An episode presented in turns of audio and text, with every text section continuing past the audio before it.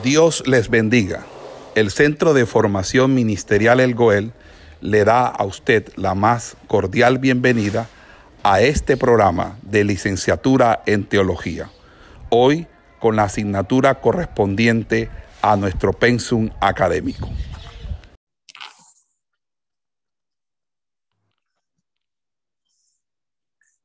Buenos días.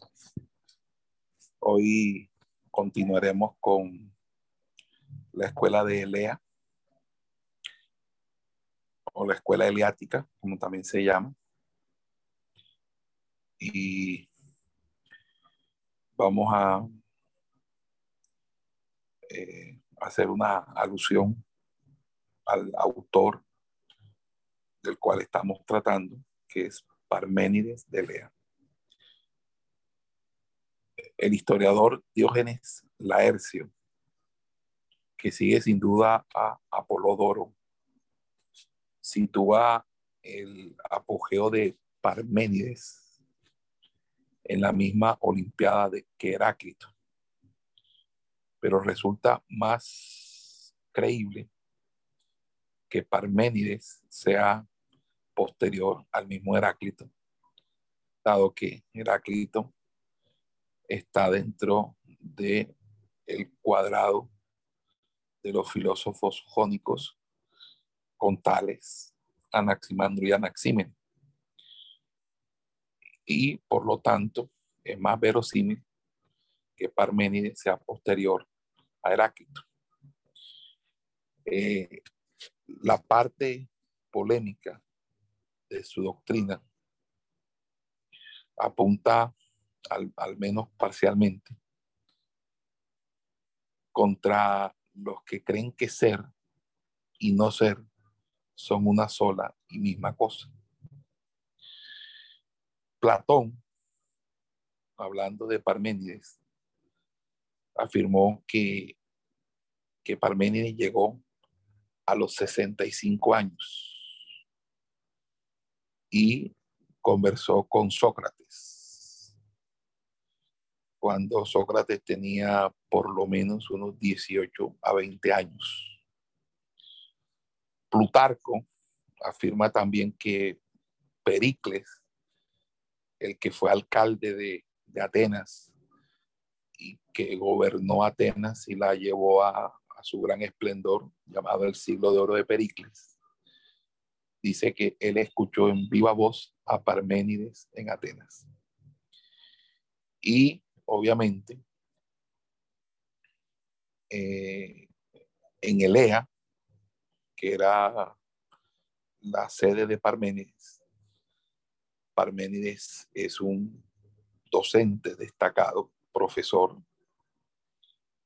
donde es conocido por ser un, deduccionista, alguien que aplicaba las la fórmulas de la deducción de manera implacable.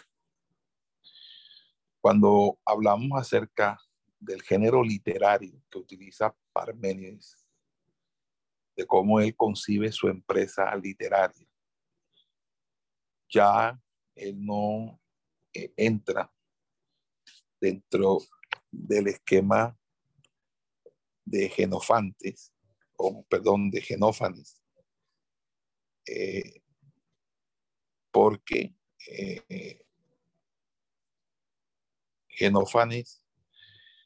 eh, maneja una, un, estilo eh, dentro de sus escritos llamado dístico. Y dístico es una composición poética o estrofa que está constituida por dos versos que expresan un concepto completo. El dístico es básicamente eh, es muy parecido, pues lo que en la poética hebrea se llama el estijo, o también llamado hemistiquio A y hemistiquio B en las estructuras poéticas hebraicas. Entonces el dístico es básicamente un, un estilo de escritura que usaba Genófanes para desarrollar su polémica contra los dioses y contra la religión pública. Parménides vuelve al examen, ese género que había utilizado Hesiodo en su tiempo, y con ello, a pesar de seguir en ese sentido a Hesiodo, no pretende continuar la teogonía de Hesiodo, sino por el contrario, lo que quiere eh, eh, Parménides es reemplazar esa teogonía. Recuerden que teogonía es eh, hablar acerca de, del origen de los dioses y la mitología de los dioses. Él la quiere reemplazar por lo que se denominará la ontología o el estudio del ser. Entonces, el, el descubrimiento que aporta eh, Parménides se resume en una, en una sola palabra y una sola idea, que es muy evidente. Y en estas condiciones se comprende que el método que, que él desarrolla esté exento de todo esfuerzo, no hay más que dejarse conducir por una especie de equipo de ayudas divinas a través de lo que él denomina un camino sagrado, que es muy alejado de los senderos presentados por los hombres. Recuerden que él decía que las yeguas que habitualmente me llevan tan lejos como mi corazón desea, me conducían esta vez, después de haberme introducido en él, cada vez más adelante, por el camino famoso de la diosa, que lleva al sabio mortal a través de todas las ciudades.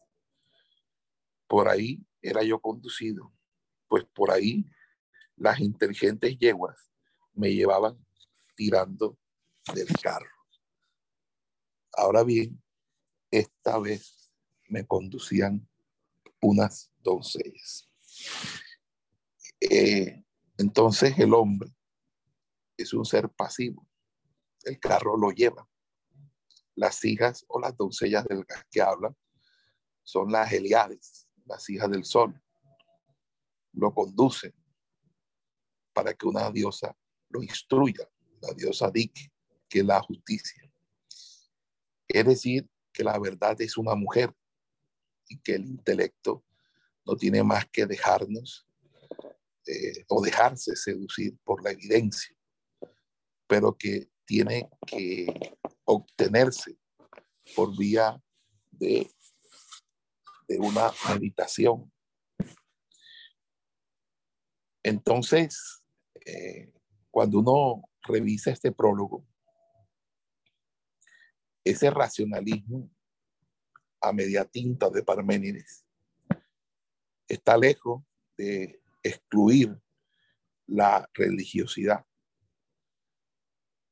propia de los griegos, Homero, Hesiodo y sobre todo los misterios han dejado en el poema del Eliata su sello religioso. Todos esos conceptos de las Eliades, de las yeguas divinas, todo eso es una alusión a todo el compendio de Homero y Hesiodo. Eh, por ejemplo, eh, hay un texto de, Homero que es la Moira, la Moira, y de Sion, que es precisamente las divinidades de Sion, pero específicamente Dick, la justicia, cuyo mensaje eh, se proclama y que fíjese que todo esto nos indica eh, cómo este poema se va desarrollando. Ahí habla del daimon, que todo lo gobierna. Eh, este es un título que utilizaban los, los Luego daimon pasó a, a, ser eh, la expresión demonio. pero aquí daimon es un título para decir aquel que lo gobierna o aquel que ejerce la potestad. Entonces, eh, Parménides concibe su descubrimiento y comunica al público que la verdad eh, se, se allega a ella por una especie de iniciación, una especie de liturgia de iniciación de carácter místico, propio de los cultos órficos y, de la, y también del pitagorismo. Acuérdense que Parménides también tiene no solamente influencia de Genófanes, sino también de, de Pitágoras. Luego dice el poema, aquí estoy leyendo el poema de griego, se lo estoy traduciendo al español. El, eje ruidoso de los cubos de las ruedas emitía el grito de la flauta cada vez que las hijas del sol se apresuraban a conducirme. Habiendo dejado tras ella la mansión de la noche en dirección a la luz, apartando con sus manos los velos que les cubrían la cabeza. Allí está la puerta de dos hojas de los caminos de la noche y del día. Un dintel y un umbral de piedra la mantienen en los dos extremos. La puerta misma, elevada en el éter, está formada por dos grandes hojas. Las llaves las tiene Dick, la de los castigos sin número, con dos fines. Dirigiéndose a ella, las doncellas con dulces palabras la persuadieron hábilmente para que les apartase el cerrojo clavado sobre las puertas. Estas, al volar, dejaron un espacio vacío entre los bastidores, cuyos pivotes giraban uno después del otro en, en sus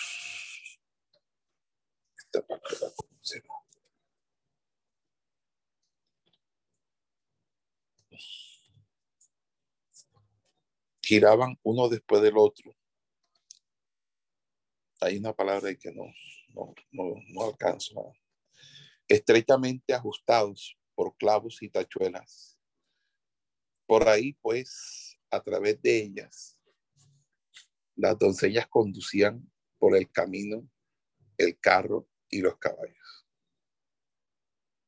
Y la diosa me recibió benevolente tomó mi mano derecha en su mano y me dirigió la palabra en estos términos. Pues viese, aquí las hijas del sol están evocando la leyenda de Faetón. Faetón fue aquel que quiso conducir el carro del sol en perjuicio de la vegetación y que precipitado, o sea, lanzado por Zeus en el río Eridano, fue llorado por las Eliades. Parmenides se guarda muy bien de reproducir la falta del presentuoso eh, Faetón y por esa razón no es él o el poeta filósofo el que dirige sino son las Eliades lo que conduce. Entonces, eh, creo que ahí se toma, ahí. Dique evoca aquí en el poema con toda certeza la, la espía de Zeus que nos revela Hesiodo. Hesiodo muestra a Dique como una espía de Zeus. Pero aquí ella abre o no las puertas del saber y se, y se, y se obtiene que ahora por medio de una hábil, una hábil meditación. Entonces aquí hay un drama místico, hay un escenario de iniciación que es evidente que ocurre en la imaginación de Parménides, pero ha conservado un, un, rango netamente órfico, eh, porque hay una bifurcación de los caminos. En los órficos, la iniciación le garantizaba al iniciado que sabría tomar la dirección que le iba a conducir a esas, eh, a esas islas de los bienaventurados. Pero en Parménides es necesario por lo menos elegir entre el camino de la verdad, que es el de la diosa, y el camino por el que van los mortales de doble cráneo, que son las opiniones. Entonces, eh, aún dentro de, ese, de esa segunda opción, hay aún más bifurcaciones intermedias. Entonces, eh, volvemos así al método que preocupa a Parménides y que parece muy cercano al de Heráclito, escuchar al verbo con referencia, eh, con preferencia a la verborrea, es decir, al, hay, que hay que escuchar lo esencial de la palabra. Entonces, eh, Parménides eh, no se dirige a las musas, sino se dirige eh, preferentemente a Dique, porque Dique, la diosa de la justicia, es incorruptible e infalible. Parmenides no se dirige a las musas, porque según Hesiodo, las musas eran susceptibles de ser engañadas y de tener opiniones como las de los seres humanos, mientras que Dique no tendría esa limitación. Por eso quien va a decirle a él la verdad es Dique. ¿Qué le dice Dique? Continuemos con el poema. Le dice así, es necesario que lo aprendas todo. Por una parte, el corazón intrépido de la verdad bien redondeado o bien redonda, bien circular, la verdad bien circular. Por otra parte, las opiniones de los mortales en las que no hay seguridad verdadera. Pero de todos modos, aprende esto también, para saber cómo los objetos de opinión deben en realidad existir. Ellos reinan a través de todo. Fíjense que aquí la intención de Parménides está hacer también el, su tratado de la naturaleza, de la perificeus o perificis, tratado acerca de la naturaleza. Pero lo que le revela el examen de la naturaleza es una verdad más evidente, más simple que todas las naturalezas y anteriores a todas ellas.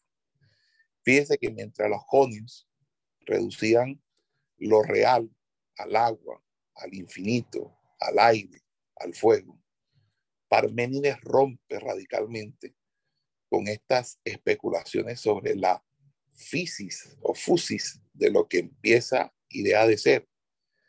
Estas teorías son otras tantas opiniones de los mortales. Es decir, cuando habla de opiniones de los mortales, se está hablando, está refiriendo básicamente a lo que todos los filósofos predecesores hablaron acerca de la arge. Los jonios habían hablado de la arge como ese principio que pudieron haber encontrado o en el aire, o en el fuego, en el agua, o en el infinito. Pero él va a decir, estos son opiniones, opiniones de los mortales. Y por eso es que él va a hablar de que lo interesante o lo importante es lo que es y lo que no es. Es decir, el ser y el no ser. Y esto es verdaderamente revolucionario porque es la fundamentación de toda metafísica posible. Por eso él es quien inaugura la metafísica. Pero antes de llegar a esa conclusión, sigamos explicando eh, este poema, el poema acerca, el poema de Parménides. Y continuando así, estamos, habíamos dicho pues que todas las teorías anteriores a Parménides, expuestas especialmente por los jonios, eran especulaciones sobre la fisis, sobre aquello que empieza y deja de ser. Y estas teorías son para él otras opiniones de los mortales. La verdad que enseña la divinidad es la evidencia primordial, que es que no, no está contaminada con las, las sensaciones o percepciones sentimentales, ni tampoco por las apariencias, sino de que todo lo conjura el verbo ser. En pocas palabras, eh, eh, lo que dice es, en pocas palabras, es que porque vamos a hablar del arge como un elemento cuando lo que tendríamos que hablar es de lo, de lo que señala el verbo ser, es decir, lo que es y de lo que no es. Y esto es importante. Esto es importante que ustedes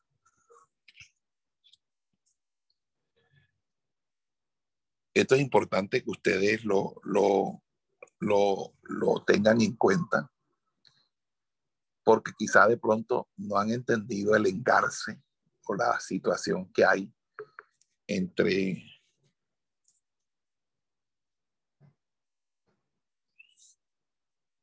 entre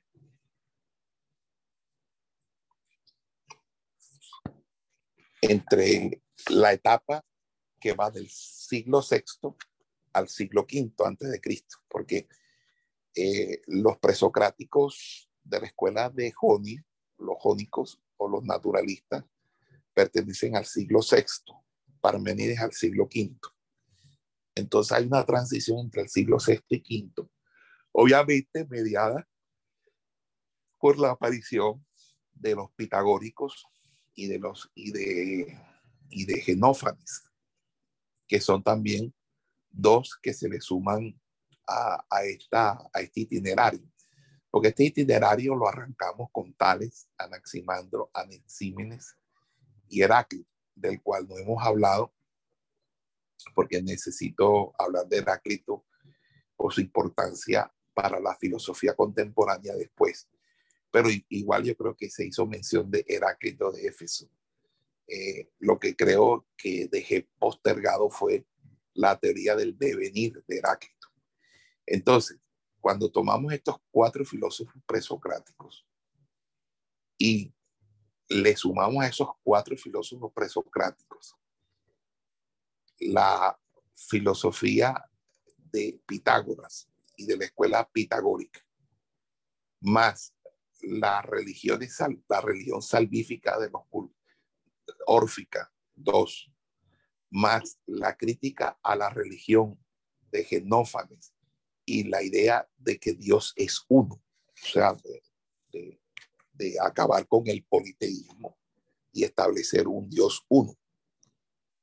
Entonces, eh, podemos nosotros entender cuáles los antecedentes que le son asimilables a Parménides. ¿Ok?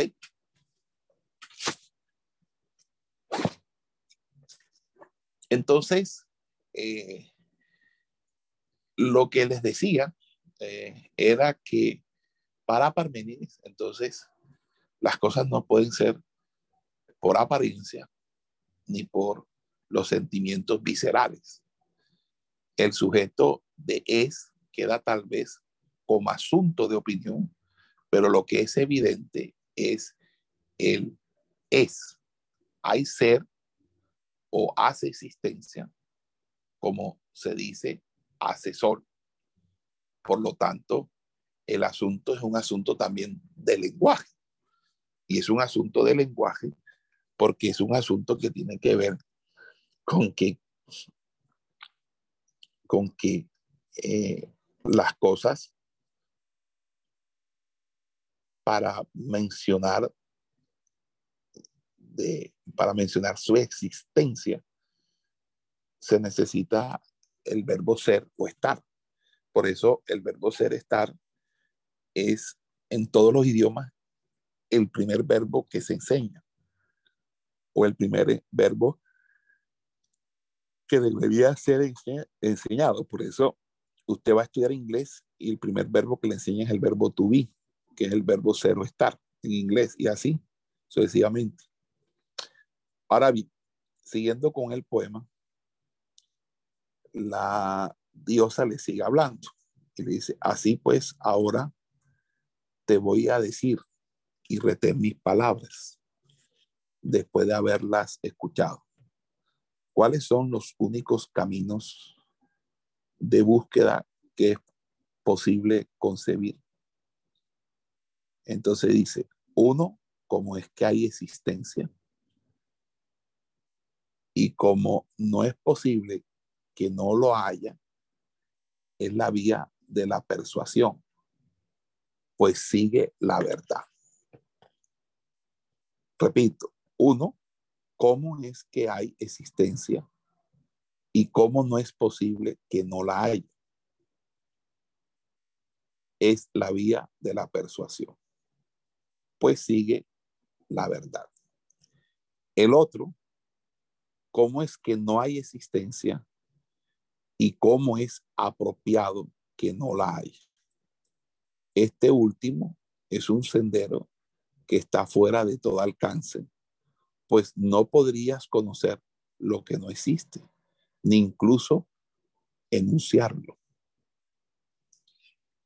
Entonces, tal es la, situación y eso, eh, eso es eh,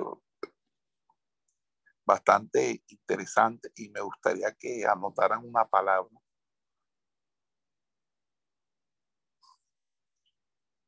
por favor.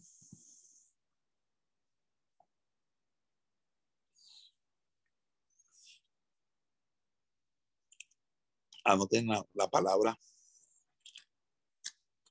epoptia, epoptia, epoptia. Tilde en la primera E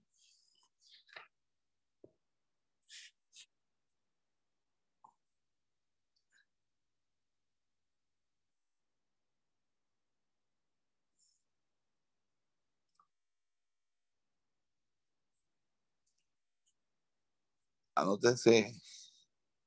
¿Ya la anotaron? Por favor.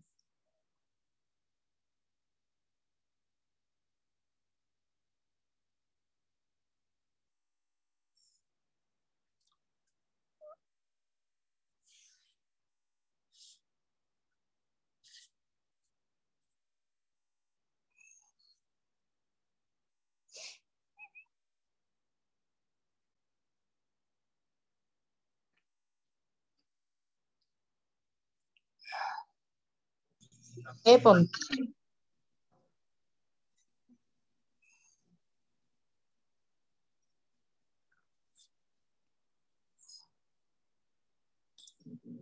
Eh,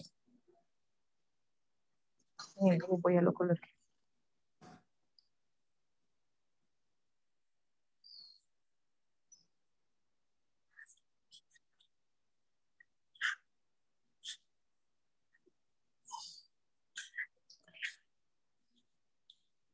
Epotia, epotia, epotia, Aquí.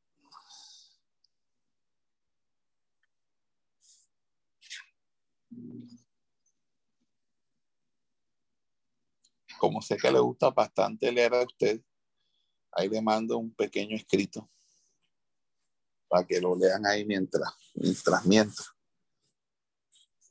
Bien. Bueno, la epoptia es, eh, la epoptia es una, es una palabra que básicamente lo que quiere significar es eh, la descripción de aquellos aspectos en los que la, la persona eh, se consagra o esa capacidad que tiene la persona para consagrarse en un rito de iniciación. Entonces, cuando yo digo que esa es la epoptia del misterio del ser, estoy diciendo es que esta es la manera como eh, Parménides describe el proceso que el iniciado debe desarrollar para alcanzar la verdad.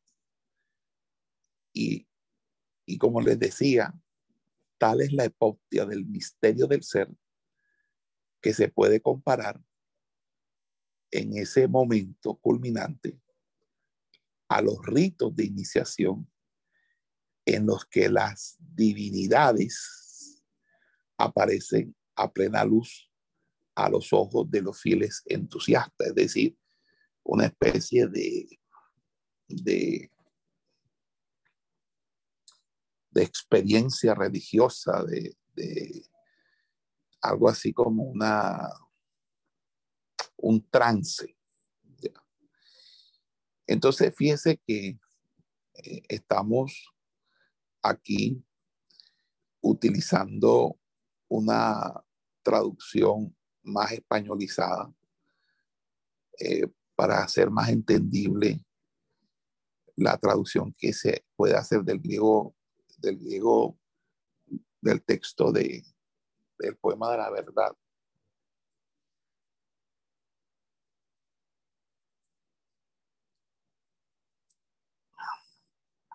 y hacerlo más inteligible. Por eso eh, hubo un cambio que hice. Entonces, eh, el empleo del, de estin, que es eh, la forma plural del verbo ser en griego, la, la utilicé sin sujeto y este verbo no nombra ninguna naturaleza, porque está enunciando la evidencia, la sola evidencia, a saber que algo existe, sin, sin tener en cuenta cuál sea su sujeto, es decir, sin tener en cuenta su relación. Por lo tanto, simplemente existe. Por eso es que Parménides es, es el tipo del, es prototipo del esencialista es decir, que se pregunta cuál es la materia primitiva en que se han tallado todas las cosas.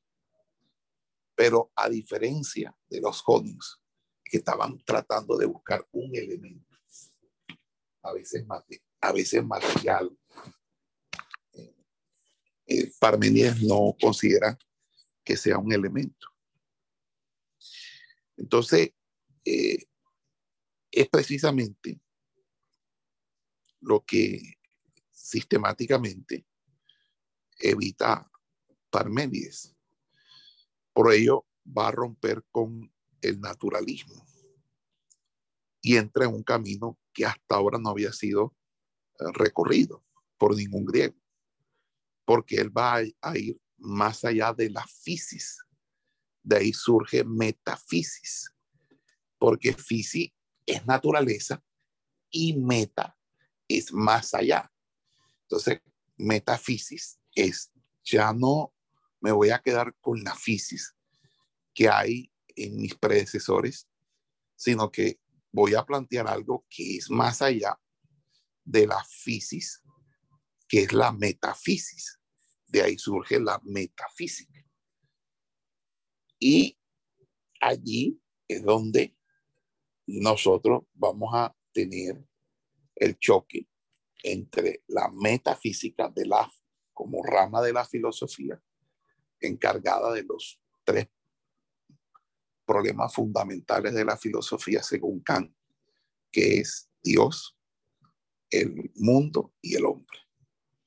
Entonces, una cosa es lo que dice la filosofía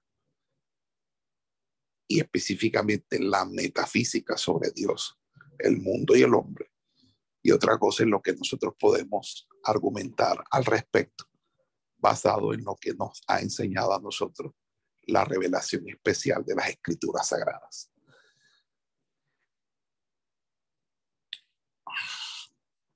Vamos a hacer una pausa y vamos a a mirar si hasta aquí han entendido. Entonces, la, aquí eh, lo que estamos nosotros observando es que Parménides rompe con el naturalismo, con el esencialismo, y entra en un camino que hasta ese momento no había sido recorrido por nadie, que es ir por el más allá de toda fisis particular y perecedera.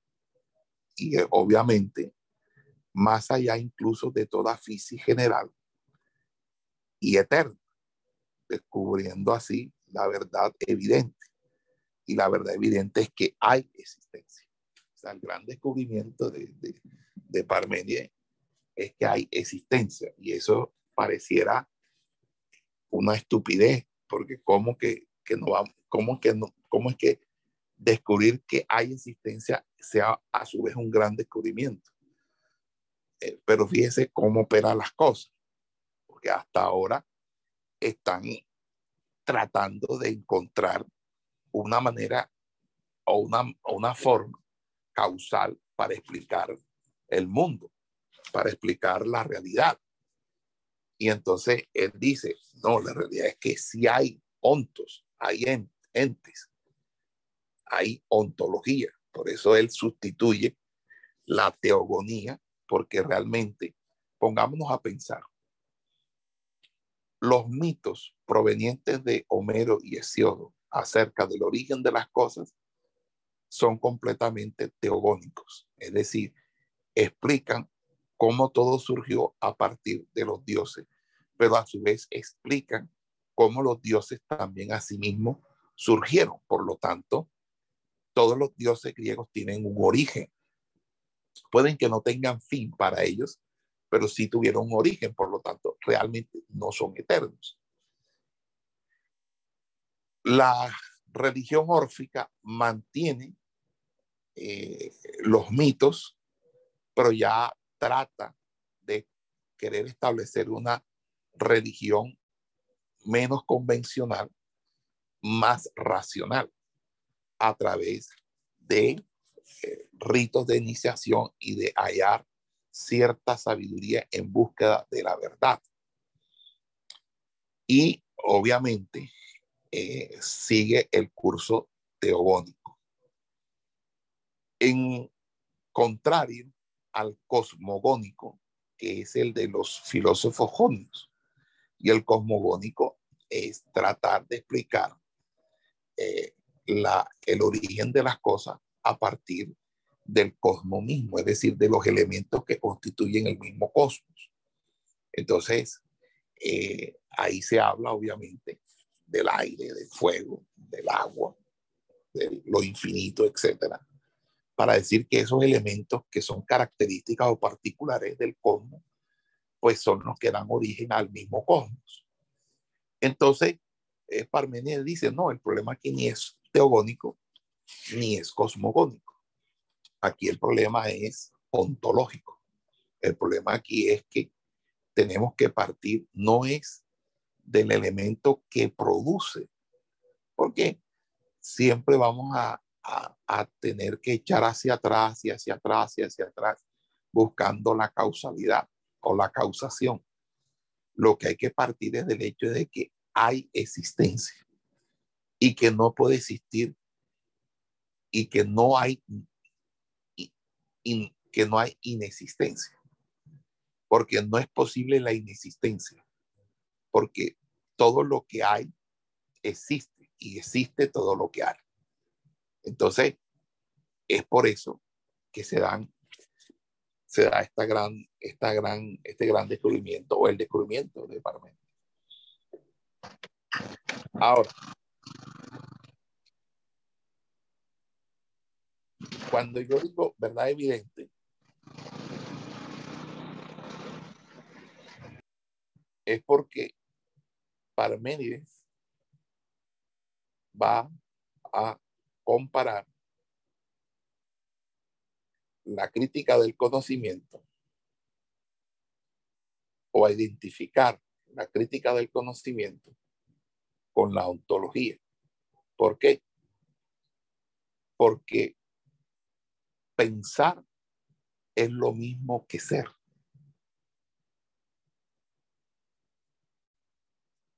Entonces, la realidad del pensar y la del ser es la misma. Por eso, lo que es susceptible predicar sobre el ser es susceptible de predicar sobre el pensar. Eso lo dice él.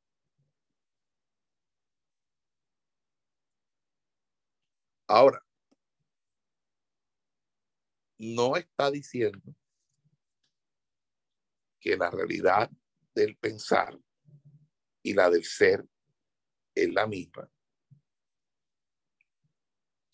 No en un sentido idealista, porque el idealismo como filosofía todavía no se había desarrollado y el idealismo proviene ya del siglo eh, 17, 18 en Alemania,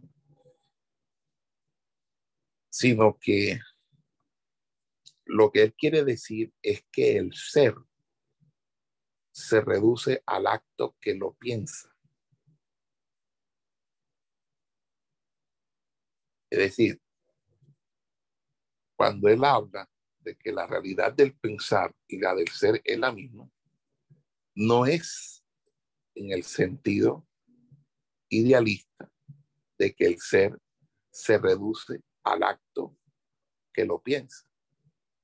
Es decir, el ser es ser en tanto es pensado por quien lo piensa. No. Lo que él está diciendo es que, y eso lo convierte a él en un realista, no en un idealista, es el sentido de que ser es el objeto formal del pensamiento. Los escolásticos en la Edad Media van a decir que el acto del sujeto pensante y el del objeto pensado se identifican como también lo afirmaría Aristóteles, que el ser y el objeto intencional del pensamiento son conceptos intercambiables. Es decir, que los fenomenólogos, Aristóteles y los escolásticos, estarían de acuerdo con Parménides en ese punto. Fuera del ser no hay nada. Fuera de él no se puede pensar nada, pues todo lo que no es el ser no es y solamente se puede pensar lo que es. Entonces, allí está en pocas palabras, el aporte significativo de Parménides, de hablarnos del ser, ¿verdad? Heidegger, tomando a Parménides, diciendo que en el siglo pasado, escribiendo un texto del, no sé si fue escrito en entre el 1917 a 1922, pero el, título del texto es El ser y el tiempo. Eh, Jean-Paul Sartre, 20 años después, va a hablar del ser y la nada. Entonces, básicamente, ah, y Husserl, años antes de, de, Heidegger, va a hablar acerca de, eh, del ser también. Entonces, eh, vamos a ver que en la filosofía siempre eh, esa línea del estudio del ser, que es parte de la metafísica, es una línea que se ha mantenido por lo menos vigente, por lo menos a, cada, eh, se ha mantenido eh, vigente en, en la historia de la filosofía. Entonces, vuelvo a repetir porque es interesante. Fuera del ser no hay nada. Fuera de él no se puede pensar nada todo lo que no es el ser no es. Y solamente se puede pensar lo que es.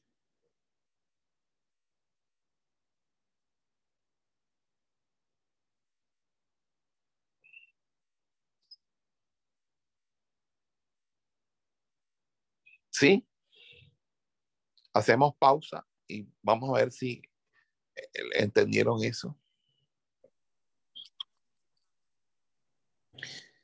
La, observando pues la proposición anterior que dice que fuera del ser no hay nada, fuera de él no se puede pensar nada, pues todo lo que no es el ser no es y solamente se puede pensar lo que es.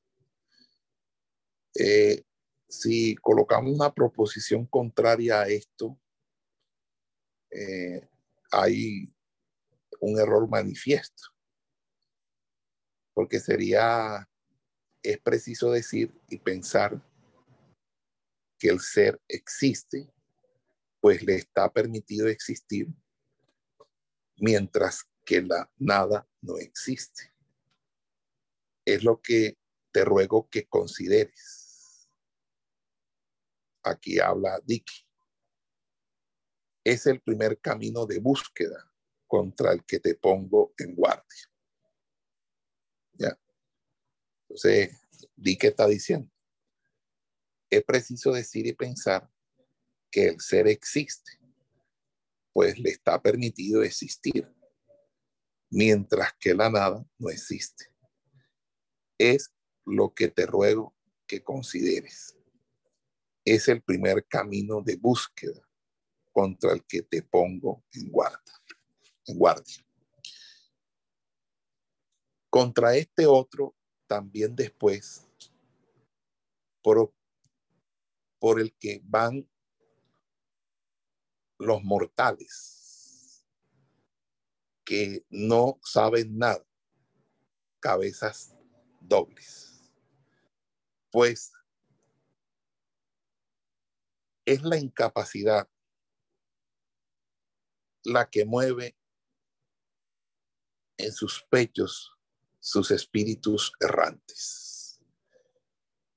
Ellos se dejan llevar, sordos y ciegos, atontados, masas sin discernimiento, por aquellos por quienes ser y no ser es considerado idéntico y no idéntico y su camino los hace volver a todos sobre sus pasos. Fíjese que el error manifiesto que consiste en negar la existencia al ser o concederla al no ser, adopta una forma más atractiva cuando se advierte que una cosa que existe puede también dejar de existir. Entonces se siente aquí la tentación de decir lo que decía Heráclito, que los contrarios coexisten. De decir también lo que decía Pitágoras, que lo vacío separa la naturaleza fundamental de decir también con los jonios que Lo mismo es a la vez el principio, agua, aire, fuego o infinito y tales sustancias determinadas. En una palabra, aquí se alude a todos los filósofos de la física, los cuales explican las apariencias diciendo que una misma cosa es a la vez ella misma y todo lo demás sin consignar la negatividad. En pocas palabras, ¿cuál es el problema aquí de eh, que plantea Parménides? Que Parménides dice, bueno, tomemos a Tales de Mileto. Tales de Mileto dice que el ser es el agua. Y por ese, eh, todo lo que es, es ser es agua. Pero resulta que no todo es agua. Entonces, ¿cómo es, cómo puede ser ser y no ser al mismo tiempo? Ahora sí están entendiendo esto. El problema que está planteando Parmenides está diciendo que el problema no es de las apariencias o del arjé por la naturaleza, sino algo que está más allá de la naturaleza. Porque una cosa no puede ser y al mismo tiempo no ser. Entonces, si es agua y el agua es el ser, entonces todo debe ser agua. Por lo tanto, entonces, si no todo es agua, entonces no puede ser ese el ser, porque no es ser y no ser al mismo tiempo. Hacemos una pausa aquí. Satanás, Satanás el diablo, paralelamente, iba construyendo su misterio de la iniquidad. Por eso, cuando yo rastreo todos los hombres de Dios en los momentos en que desarrollaron sus su revelación recibida por Dios, hay un paralelismo con el desarrollo de los grandes avances filosóficos. Entonces, estamos en el siglo sexto, es el siglo de los grandes profetas de Israel. Estamos hablando del profeta Jeremías, estamos hablando de, de profetas como Ezequiel, como Daniel,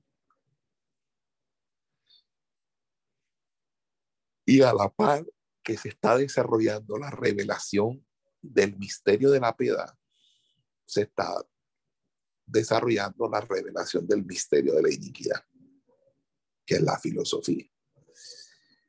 Para mí la filosofía no es en sí el misterio de la iniquidad. A mí parece que el misterio de la iniquidad es la revelación de Satanás en la, en la figura del anticristo como la revelación progresiva de Dios se da en la revelación de Cristo. Pero la construcción, eh, eh, la construcción que precede al advenimiento no puede darse eh, tanto para el misterio de la iniquidad como para el misterio de la piedad sin las doctrinas, los preceptos y los principios que la fundamenta. Por lo tanto, como hubo ley y profecía, salmodia, en el primer advenimiento, y luego hubo epístolas, hubo cartas y narraciones, y así se empezó a construir la verdad que luego fue deformada luego de, de la muerte de los apóstoles. Empezó a deformarse, pues asimismo, eh, en el misterio de la, iniquidad, el ser humano, apartado de Dios y cada día apartándose más de Dios, ha venido construyendo a lo largo de la historia la sociedad actual. Esta sociedad actual es, es un zancocho de muchos ingredientes que vienen desde la filosofía antigua griega, pasando por las religiones orientales, pasando por la filosofía occidental y la cultura europea, y ahora por la cultura americana. Entonces, todos estos componentes eh, son objeto de, de, contestación o de respuesta contundente de las escrituras, porque la escritura y el mensaje cristiano en su universalidad trae consigo un mover contracultural. Nosotros no podemos, en aras de la cultura, asumir posiciones que vayan contrarias a la palabra. no, contrario senso, nosotros por encima de cualquier protocolo o cualquier eh, hábito social o costumbre moral, si esto está contra la palabra, entonces nosotros eh, estaremos a favor de la palabra y en contra. Yo ayer no celebré el Día de la Madre, porque yo no, yo no, yo no celebro ninguna festividad pagana. Yo no celebro Navidad. Yo no celebro eh, el día de padre, de madre, de abuelo, de abuela, de día todos los días. Para mí todos los días son del Señor. Y a la mamá se le felicita y se le agradece con hechos y se le agradece con, con, con, con cómo se tiene que agradecer. Ya eh, dichosos los que poseen buenas relaciones con, con la mamá y pueden contar con ella. Otros no son afortunados, otros tienen a la mamá muerta y en fin. Pero el, el día de la madre no es un día. Eh, la conducta hacia tu madre es un, es un diario vivir. ¿ya? Entonces ayer la mamá haciendo sancocho para sus hijos borrachos y llevando y haciendo trabajo poniéndolas a trabajar. Entonces, todo eso es lo que de una manera u otra tenemos nosotros que entender, que nosotros somos contraculturales. Nosotros no estamos con, con ninguna, con ningún tipo de, de, cultura, con ningún tipo de, de, con ningún tipo de cultura, sino por el contrario, nosotros estamos con con, eh, nosotros estamos con la enseñanza que la escritura trae, sea cual sea eh, lo que la escritura nos diga, nosotros estamos con lo que nos enseña la escritura. Aquí, Armenia está diciendo algo que es importante porque está hablando de que de algo que, que uno no entiende cómo los cómo los unitarios pueden creer que Jesús puede ser el Padre y puede ser el Hijo al mismo tiempo. Y eso es un principio de lógica, de la lógica. Ya, una, la lógica es que una cosa no puede ser y al mismo tiempo no puede no ser. Es decir, yo no puedo ser David Ibáñez y no ser, y no ser David Ibáñez. O yo soy o no soy. David Ibáñez. Pero las dos cosas al mismo tiempo no puedo. Y ese es el principio de equivalencia, el principio de identidad. Los unitarios violan el principio de identidad, que es un principio lógico. Que ese principio es filosófico, que ese principio es racional. No, ese principio es simplemente un principio verdadero. ¿Y por qué es verdadero? Porque es así. O sea, las cosas son o no son, pero no pueden ser, no pueden ser al mismo tiempo y no ser al mismo tiempo. Ahora, algo puede ser ahora y no ser después, porque las cosas cambian. Pero no estamos hablando de los cambios en el tiempo, estamos hablando de las mismas circunstancias y del mismo tiempo. Entonces, es allí donde hay un principio, un, principio. Y el principio de identidad no sale de, de, de Parménides. Para mí el principio de, identidad sale eh, precisamente muchos años antes, en el, en el Chema, eh, perdón, en la revelación de yo, el yo soy. Cuando dice yo soy el que soy, está diciendo yo soy el ser, Yo soy el que, bueno, ya yo eso creo que lo expliqué a ustedes. Obviamente Satanás no está interesado en, en, en, en, continuar la revelación del yo soy. Entonces él desarrolla a través de, de la filosofía el pensamiento humano. Y el pensamiento humano no es el pensamiento bíblico, el pensamiento humano es un pensamiento racional que día a día se aparta del Señor. Eh, ustedes no están estudiando filosofía porque yo quiero que ustedes sean filósofos. Ustedes no están estudiando filosofía para que ustedes sepan que yo conocé de filosofía.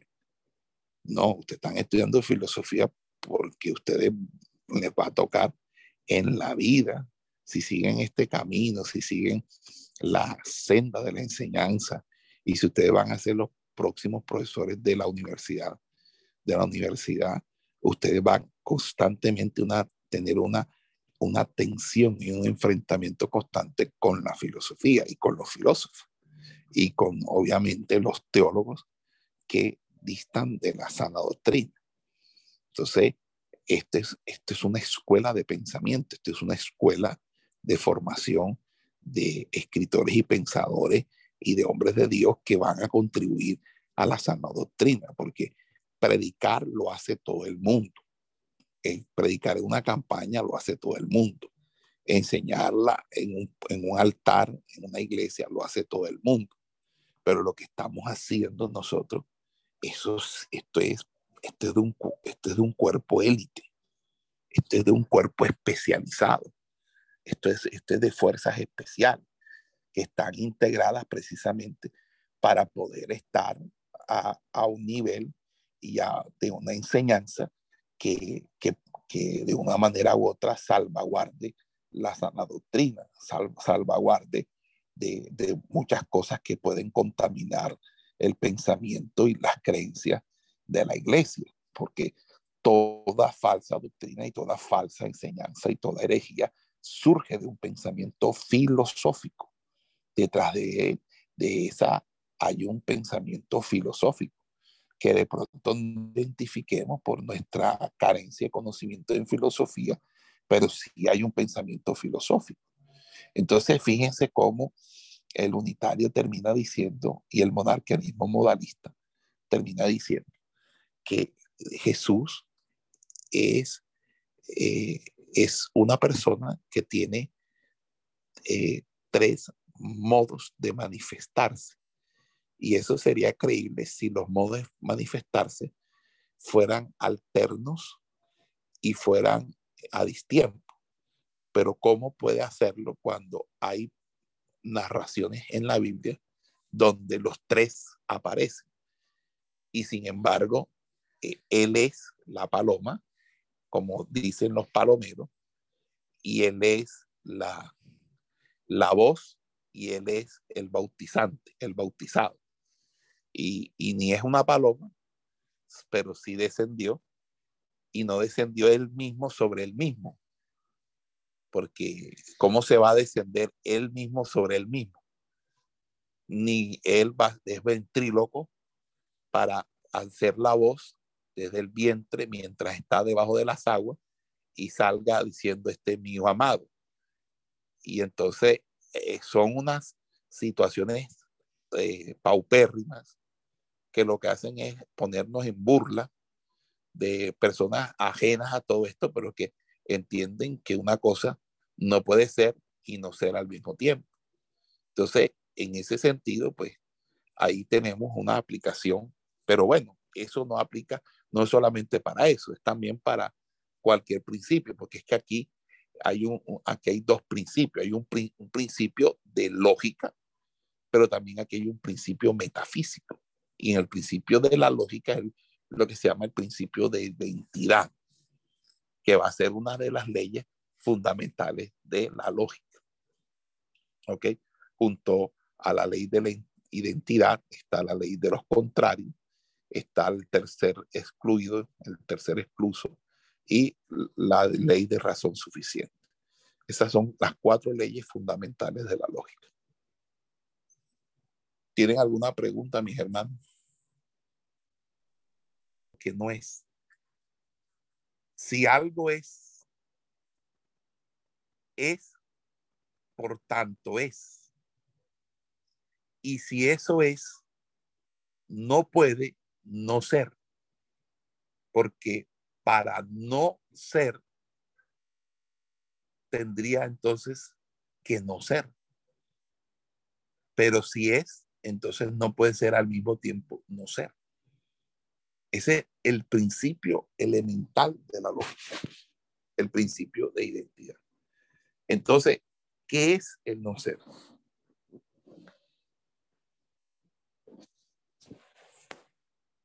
El no ser es lo que no existe. ¿Y qué es lo que no existe? La nada. ¿Y qué es la nada? Nada. Nadie, nadie ha, ha podido definir en más de dos mil años la nada. Es nada.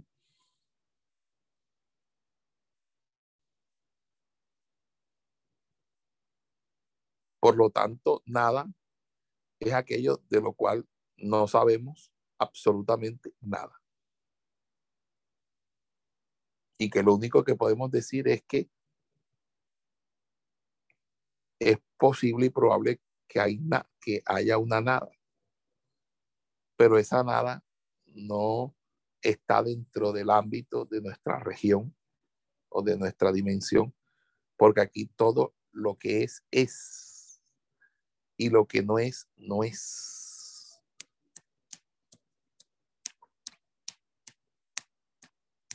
¿Sí quedó claro? Amén, amén. Categorizar. Luego se va a categorizar el ser y entonces ya esas categorizaciones del ser no corresponden a Parménides, sino a los filósofos que eh, siguieron el lineamiento de Parménides. Entonces se va a hablar del, del, ser y se va a hablar del ser en tanto, eh, tanto ser y se va a hablar de los entes, de los entes, se va a utilizar esa palabra, los entes. Entonces se va a hablar de ontología, ¿verdad? Y esa ontología eh, eh, es ontológico y se va a hablar de lo óntico. La ontología es el ser, lo óntico es los entes. Entonces, en esas clasificaciones van a ser posteriores a Parménides. Ajá. Y estas clasificaciones este, hacen que el concepto de, del ser se aproxime al concepto de Dios o no lo relaciona. Claro que sí, porque de hecho Parménides va a ser el que le va a prestar este concepto del ser para que Platón desarrolle el concepto de Dios como Demiurgo y luego Aristóteles como eh, el motor inmóvil. Entonces, sí, claro, y no solamente él, sino que Parménides es el que le va a dar la idea a todo el catolicismo romano de acerca de Dios como ese ser, pero ese ser en el sentido metafísico y en el sentido ontológico. Y ese meta, esa, esa deducción o esa, o esa intuición a, intuición a priori de Parménides que lo lleva a esa, a esa deducción lógica es la que va a hacer que toda la, Edad Media trate de demostrar a Dios a través de pruebas que son de carácter cosmológico y de carácter ontológico. Y ya yo les he dicho que Dios no se prueba cosmológicamente, que es una prueba a priori, ni tampoco ontológicamente, una prueba a posteriori. Que Dios simplemente para nosotros es una persona con la cual poseemos una relación personal. Dios para nosotros es una realidad porque poseemos con Él una relación. Y como relación estamos creciendo con Él en un conocimiento dialógico. Por lo tanto, Dios es una realidad porque es una vivencia personal. Y eso es mi fe. A mí no me interesa ir a un laboratorio a demostrar que Dios existe, porque yo a Dios lo vivo en mi corazón. Dios lo vivo cada día de mi vida. Entonces, esa es la diferencia del hombre de Dios, el hombre de fe y el hombre de razón o el, el hombre de ciencia. Nosotros somos hombres de fe, mujeres de fe, hombres y mujeres de Dios. Nosotros no estamos aquí para tratar de demostrar a Dios precisamente utilizando las herramientas de ellos, utilizando el hacha prestada. Nosotros estamos aquí es para conocer los argumentos de ellos y poderlos refutar, porque ustedes van a tener situaciones donde hijos de hermanos de la congregación van a llegar confundidos porque en la universidad le están enseñando cosas que han puesto a titubear la fe de ellos y los padres no saben nada. Y hay pastores que tampoco pueden eh, darle información a, su, a los padres para esas situaciones. Ustedes no están aquí simplemente para hacer esto. ustedes tienen que mirar todas las rutas de, aplicación de esto. Es, dictar un seminario y decir, quiero reunir a todos los padres de familia cristianos evangélicos y, y, dictar una conferencia.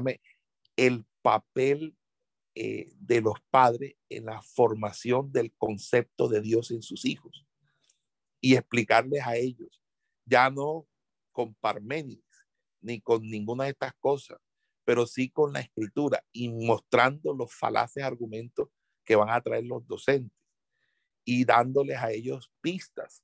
Entonces, eso es lo que ustedes tienen que pensar, que ustedes no están aquí perdiendo el tiempo una clase aburrida, una clase que da ganas de bostezar, que da ganas es de apagarlo, porque está más chévere Netflix o está mejor otra clase, porque no hay, no se bota fuego por la boca y sale, sale aceite por las manos, ¿verdad?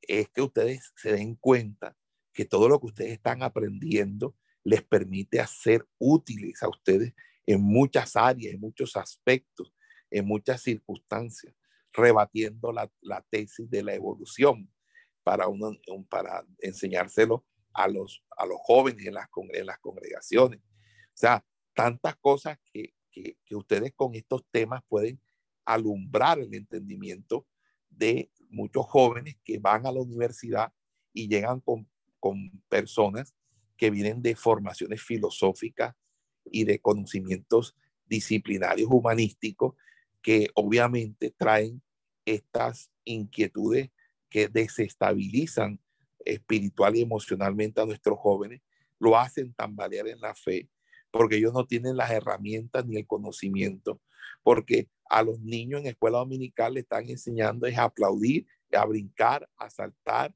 a cantar y a ponerles videos de, de, del patito Juan, pero no les enseñan a memorizar la Biblia, a aprender las escrituras, a adorar a Dios, a tener reverencia y a no ser berrinchosos ni pataleteros.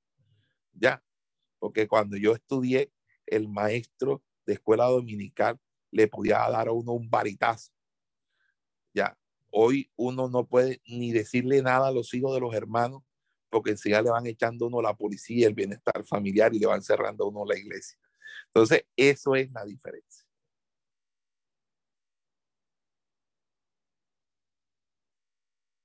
Que, él,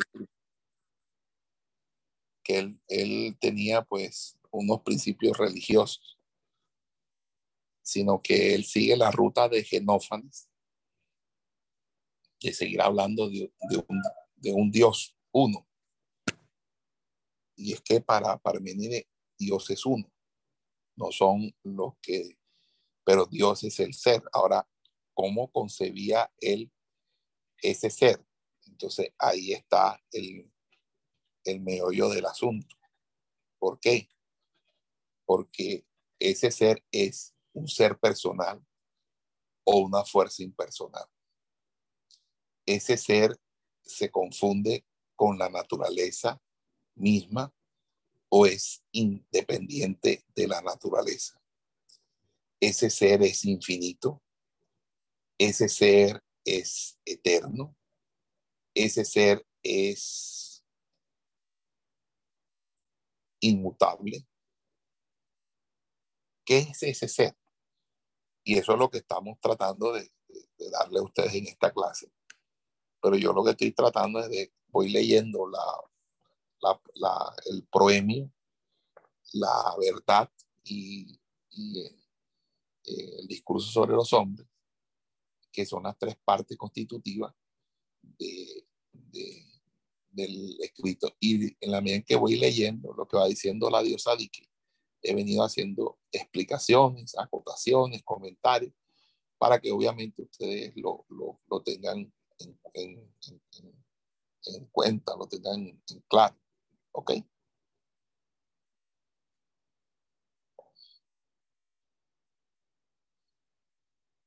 ¿Aló? Se me fue. Esperamos que este estudio haya sido de bendición para su vida y ministerio. A Dios sea la gloria. Este es el Ministerio El Goel, vidas transformadas para cumplir el propósito de Dios.